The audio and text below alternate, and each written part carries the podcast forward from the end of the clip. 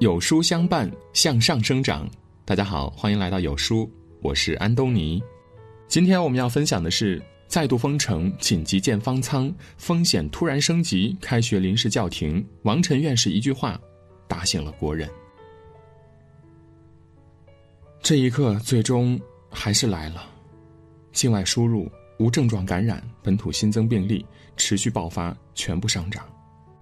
尤其是本土新增病例迟迟不能归零，却有日渐上涨的势头，非常可怕。而且国内多地区都出现了疫情的反扑。过去十天内，在全国新增的本土病例中，广东新增十五例，山东新增两例，湖北新增一例，辽宁新增一例，黑龙江新增两例。本土不断新增，说明国内疫情还没有完全控制住。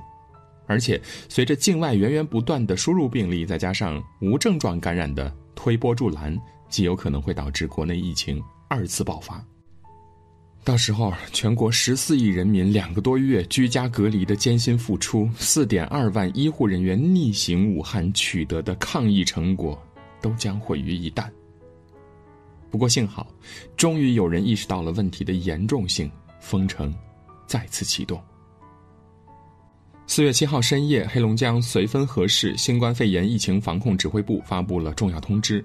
为了进一步加强疫情防控期间的管控工作，严格做好内防扩散、外防输入，全市所有小区自四月八日六时起实行封闭管理，严守小区大门、楼道单元门和居民的家门。连夜出通知，紧急封城，看来情况真的到了十分危急的地步了。眼下，武汉都已经解封了。这个人口只有十万不到的边境小城，却启动封城措施，为什么呢？来看一组黑龙江境外输入的病例数据，短短六天内，黑龙江就已经输入了一百五十六例确诊病例，其中还包括了一部分无症状感染者，本土病例也开始接连出现了。这些新增的输入病例大多都是从俄罗斯入境的，而且几乎都是一样的归国路线。从莫斯科乘飞机到弗拉迪沃斯托克，转乘大巴至绥芬河公路口岸入境。此前，中俄边境主要口岸中，黑河和同江都已经关闭了。作为其中唯一开放口岸的绥芬河，就担当起了孤胆英雄的角色，承担了大量中国籍的华人归国。如今，这座英雄城市终于也承受不住持续增长的输入病例，选择关闭口岸，启动封城。根据以往的武汉抗疫的经验，封城绝对是行之有效的控制手段。所以，面对即将二次爆发的反扑苗头，黑龙江政府立即采取封城措施，彻底掐断传播途径。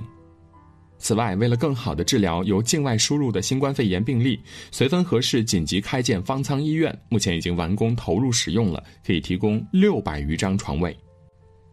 进驻方舱医院援助的医疗队员预计共有四百人左右，其中有的曾参与过援鄂医疗。第一步封城，第二步立即开建方舱。面对巨大的境外输入压力，抛弃幻想，强力应对二次反扑是非常明智的选择。然而，不仅仅是黑龙江危险的，还有广东。四月五日，广东省卫生健康委公布最新疫情风险等级名单，其中广州市越秀区、白云区、深圳市宝安区、揭阳市惠来县等四个区疫情风险等级由低风险调整至中风险。最近多地的疫情好转，都纷纷下调疫情风险等级，而广东四个区却罕见上调风险等级，到底发生了什么呢？实在是广东的本土病例增长的太快。在过去的十天，国内大多数地区已经基本清零的情况下，广东的累计新增本土病例高达十五例，已经成为全国第一。尤其是在四月四日达到一天新增五例的小高峰，而这五例均为境外输入关联病例。为什么偏偏广东的本土病例会这么多呢？一方面是因为广东的入境人员数量非常大，防控压力要远超其他内陆城市。另一方面，也是因为广东集中隔离的太晚了。要知道，广东是从三月二十七日才开始对所有入境人员统一采用集中隔离的。那么，三月二十七日之前的呢？这期间有多少人没有集中隔离，在到处乱窜的？总共是两万一千七百四十二人。最近，广州市卫健委公示了这项举措，对三月八日之后入境尚未纳入居家隔离或者集中隔离医学观察的入境人员进行全面的排查，共把两万一千七百四十二人纳入健康服务管理，并全部进行核酸检测。这也难怪广东的本土病例会新增这么多。如今升级了风险等级，也是对以往防控漏洞的一种补救措施。一面是黑龙江、广东等地还面临着巨大的境外输入和本土新增压力，另一面却是很多国人对当下的疫情控制情况沾沾自喜，甚至开始松懈。四月五日，安徽黄山风景区拥挤不堪的消息登上了微博热搜。清明假期免费旅游的口号让数万名游客拥挤在黄山上，最终导致园区不得不停止了售票。来看一看现场的盛况。人与人之间几乎没有间隔的空隙，过程中还看到有部分人居然摘下了口罩。相同的情况还出现在另一个热门景点西湖。清明三天小长假，杭州也把原先收费的十六个公园景点改为免费旅游，结果直接导致人群蜂拥而至，三天累计接待客流量十五点四六万人次。西湖白堤、断桥这些传统的免费景点就更不用说了，人群聚集严重。到处都是密密麻麻的游客，我甚至开始一度怀疑：难道疫情已经结束了吗？我们胜利了吗？结果我去搜了一下几位权威院士的发言，脑子瞬间清醒了。王晨院士说：“别以为已经胜利了，大家只是对新冠缺乏想象力。我国目前疫情防控效果明显，但对新冠病毒的认识还远远不够，对其传播规律也缺乏想象力，所以现在还不是歇口气的时候。”还是要对疫情是否反复保持足够的警惕。现在恰恰是在疫情的变化期，谁能知道这是像流感一样长期的能阶段性回来的，还是像乙肝一样能够慢性感染的，还是像 SARS 倏然而去的，还是第四种、第五种可能性呢？我们现在还都缺乏想象力。很多人只知道钟南山和李兰娟，却不知道王晨院士。这也难怪，这场疫情中有太多的无名英雄都在闷头干实事，并没有频繁的出现在镜头前。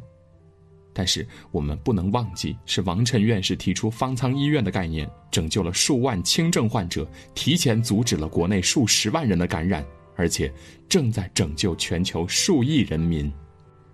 因为直到目前，美国、英国、意大利等等发达国家也都在学我们建设方舱医院。而王晨院士绝对是最清楚新冠病毒恐怖传染力和存活能力的人，他能说出“我们还没有战胜疫情”这样的话，说明当前依然有可能二次爆发。另外，张文宏教授则直言，如果没有疫苗的帮助，想要在短期内彻底控制疫情发展将会很难，第二波疫情可能仍在等待着我们。你没听错，在疫苗没有出来之前，疫情就不会自己结束的。那什么时候会有疫苗呢？美国专家 Fielding 教授说了，虽然现在应对新冠病毒的疫苗最终会有的，但可能至少要等上一年的时间。那时候可能新冠病毒发生了变异，变成了新的病毒，那么人类又再次回到了没有药也没有疫苗的原始状态。这就是当下我们全人类面临的危机局面。研制疫苗，我们要等上一年，疫苗出世。病毒有可能变异，从目前来看，也只有口罩是我们最值得信任的安全保障。所以，为什么要松懈呢？为什么要摘掉口罩呢？全国复工复产或许有为了保障基本生活而迫不得已的成分，但现在来谈摘口罩、聚集做一些娱乐活动，还为时尚早。毕竟，疫情反扑的代价，我们真的承受不起。不仅国家经济将再次受到重创，而且对刚休息下来的医护人员来说，将再度面临用生命去挽救生命的局面。事实上，黑龙江的援鄂医生真的又要再次上前线了。看到这样的场景，你们真的忍心吗？所以，为了这些医护人员，再忍忍。此外，疫情反扑影响最大的群体还有学生。学校作为高度聚集性场所，一旦发现一例确诊，其后果不堪设想。因此，在慎重考虑当地疫情情况之后，延期开学是非常明智的决定。四月七日，在武汉面临解封之际，湖北宣布省内大专院校、中小学、中职学校、技工院校、幼儿园等等继续延期开学。而根据最新消息，受疫情的影响，山东胶州高三开学临时叫停，具体开学时间将重新评估。原先，山东省教育厅曾发布通知，明确高中含中职学校毕业年级四月十五日正式开学。但由于前期错估了疫情的严重性，尤其是在新增两例本土病例，官方判定为境外输入关联病例之后，山东胶州市也升级为中风险地区了，所以紧急叫停了开学是非常必要的措施。我认为这种做法值得很多地区借鉴，因为有些地方开学真的是有些着急了。截止到目前为止，就仅剩下北京和湖北未公开开学时间了。从已经公布开学的省份名单中观察到，大多数省份地区都是在本地新增确诊病例二十天以上零增长的基础上才发布的开学通知。从发布通知到正式开学，又至少间隔一个星期，也就是说，基本要保证二十八天零增长才能放心的开学。但其中有几个很明显的特例，比如广东。四月九日，广东在面临几乎每天新增本土病例的情况下，依然宣布要在四月二十七日准备开学。开学消息一经发布，就有一批人提出了这样的质疑：有一说一，广东开学挺危险的，就算是也要五月份了。不是开学是好事儿，那广东的境外输入病例怎么解决呢？广东是输入性病例的重灾区，不应该这么快放松啊！毕竟孩子们的安全健康可是第一位啊！开学又是一堆乱事儿。就广东这种每天几例本土新增还敢开学呢？从点赞数也可以看得出，这样的质疑声不在少数。我觉得大家的担心都是正常的。孩子是我们的未来和希望，一线抗疫的医护人员拼了命守护着的，不就是这些祖国的希望吗？因此，我们所有人尤其要重视对于孩子们的保护，不到万无一失，防控绝不能松懈。而对于已经开学的地区，大家更要每天做好防护措施。